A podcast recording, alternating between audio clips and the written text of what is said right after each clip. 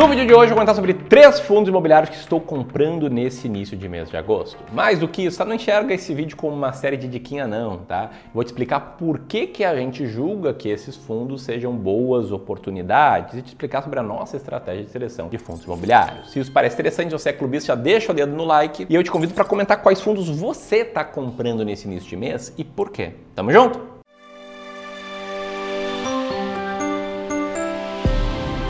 Então, sem mais delongas, o que, que, eu vou fazer, tá? Vou te contar aqui o primeiro fundo que a gente está comprando e vou te explicar o porquê. O primeiro fundo é o fundo BTG Pactual, fundo de CRI, de código FEXC11. Como o nome diz, esse é um fundo imobiliário de papel que investe majoritariamente em CRIs, certificados de recebíveis imobiliários. E no portfólio do fundo, o que, que a gente tem?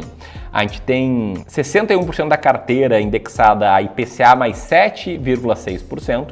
35% da carteira a CDI mais 4,1% e 3% da carteira a IGPM mais 8,2%. Como você pode ver, esse fundo investe em CRIs que na média prometem um bom retorno, né? Poxa, CDI mais 4% é bastante. Ou seja, se for comparar com outros fundos que investem em papéis, que têm uma carteira com indexadores menores, o que a gente vê por trás é que esse fundo tem um pouquinho mais de risco. E aí, como é que a gestão do fundo faz para diluir esse risco? Primeiro, ele divide né, a carteira em 40% de CRIs ligados ao setor, ao segmento residencial, 30% logísticos, 17% shopping, 9% varejo e 9% outros. E segundo, diversificando ali de uma forma ok, né? Na coisa mais diversificada do mundo, mas não é muito concentrado também nas CRIs investidas. A gente tem aí todas essas CRIs dentro da carteira do fundo. O maior peso tem 8,9%, o segundo maior peso 6,8% e a partir daí tudo vai entre 6 e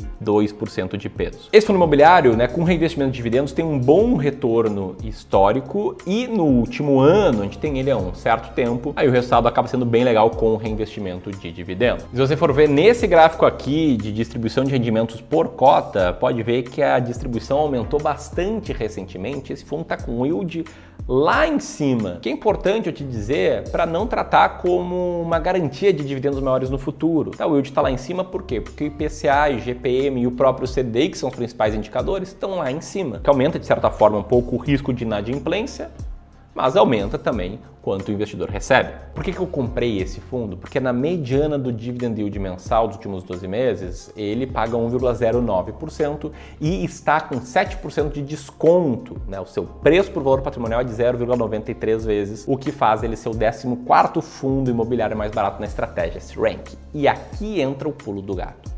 Estratégia S-Rank é a minha estratégia, a nossa estratégia aqui do Clube do Valor de seleção de fundos imobiliários descontados. É uma estratégia que foi inspirada ó, naquele livrinho ali que conta sobre uma estratégia de seleção de ações descontadas. Por que, que eu falo que foi baseado naquele livro ali? Porque o Fórmula Mágica do Joe Greenblatt, para quem investe em ações conhece bem, ela busca ter uma estratégia de dois fatores para você selecionar ações. Ela olha para o earning yield, olha para o ROI, que faz uma conta lá e compra as ações mais descontadas da bolsa. Já a estratégia Strengths é uma adaptação, claro, que a gente fez para o mercado imobiliário, que é para olhar para preço para o valor patrimonial e dividend yield e escolher fundos que tenham um baixo PVPA e um alto dividend yield. Claro, né? Tirando fundos que têm um dividend yield artificialmente inflado. Bom, isso nos dá muita clareza sobre quais fundos imobiliários comprar e nesse período, né, a gente aqui Clube do Valor, né, que fala o nome do Clube do Valor, uma gestora de investimentos, a gente está comprando bastante fundos imobiliários nos nossos rebalanceamentos, assim como ações. Por quê? Porque quase 70% dos fundos imobiliários estão sendo negociados abaixo do valor patrimonial fundos imobiliários não têm tido um passado recente muito bom. E aí, nas carteiras dos nossos clientes, o peso em fundos imobiliários na média está menor do que o peso em outras classes de ativos.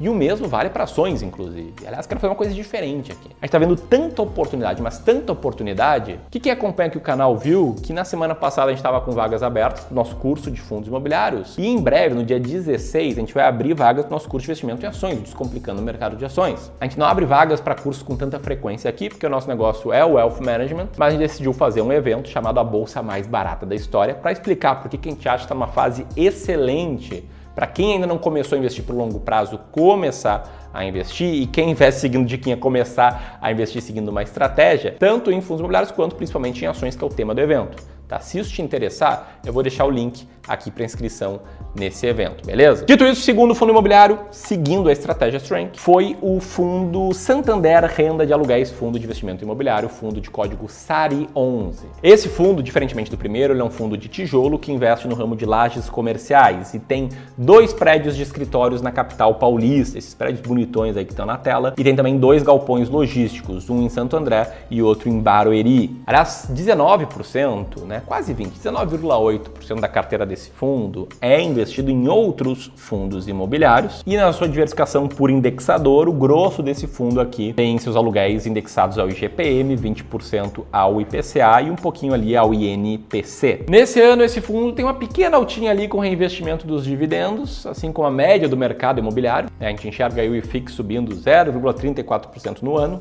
Mas a gente comprou esse fundo porque ele tem uma mediana de dividend yield dos últimos 12 meses de 0,88% e está sendo negociado a 0,71 vezes seu valor patrimonial. Ele é o quarto fundo ali da lista da estratégia S-Rank. E eu sei que alguns de vocês pensam que, poxa, mas a renda mínima garantida desse fundo, ela tá para acabar, né? Puxa, e aí, será que esse fundo vai morrer? Bom, se você lê ali o relatório do gestor do fundo, ele comenta que os valores de locação dos contratos vigentes já estão acima do valor do complemento de renda, da renda mínima garantida, para ser atingido em dezembro de 2022. Além disso, o fundo tem um resultado acumulado de 60 centavos por cota que ele não vai distribuir até que o cenário fique um pouco mais claro. Ademais, o que a gente vê? Que os contratos desse fundo imobiliário têm um vencimento um pouco mais longo, né? a maioria ali em 2000 2027, um pouquinho em 2022, um pouquinho em 2024 2025, mas a maioria em 2027. Mas de qualquer forma, a gente comprou esse fundo por causa da estratégia. Você ainda acha, poxa, mas esse fundo para mim é arriscado mesmo? Entenda, a gente não tem só esses três, a gente tem outros 15, né? Um total de 15 fundos imobiliários na carteira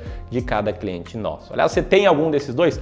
Comenta aqui abaixo. Enquanto você comenta, quero comentar sobre o terceiro fundo imobiliário aqui. Que, aliás, antes disso, tem um presente bem legal para você. Tá? Você fica pensando, poxa, Ramiro, mas eu entendi a estratégia e tal, mas isso aumenta os dividendos? Olha, a gente construiu aqui uma planilha em que você vai lá e simplesmente coloca os seus fundos imobiliários, os fundos que você tem na carteira, e essa planilha analisando o que, que esses fundos distribuíram nos últimos 12 meses e no último mês, vai te dar duas estimativas ali de valor a ser recebido pela tua carteira. Ela é uma calculadora de dividendos a ser recebidos de acordo com o patrimônio que você investe. Esse que está na tela é a estimativa com base na estratégia S-Rank. Tá? Para baixar essa planilha, eu vou deixar o link aqui em cima, ele vai estar na descrição, assim como o link para o evento A Bolsa Mais Barata da História. Quando você vai baixando, quero falar sobre o terceiro fundo imobiliário, um fundo de papel que investe em CRIs, que tem esse portfólio aqui, é 75% CRIs, 22% cotas de outros fundos imobiliários, que é um fundo bem high yield, né? 89,9% da carteira é em IPCA mais 10,3%, ou seja, tem mais risco, embora né, prometa um retorno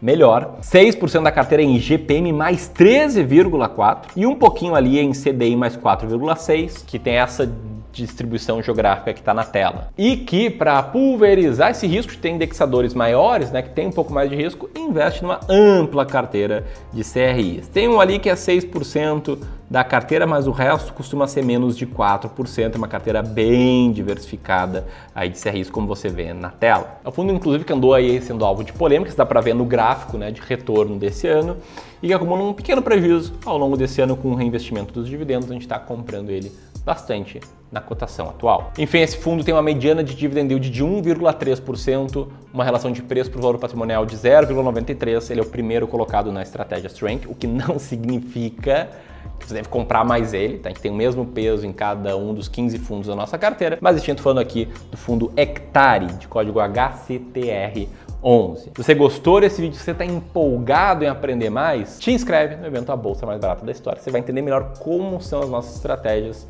né? ali com um foco maior em investimento em ações, mas vale a pena demais para quem quer investir por longo prazo. Te vejo lá, um grande abraço.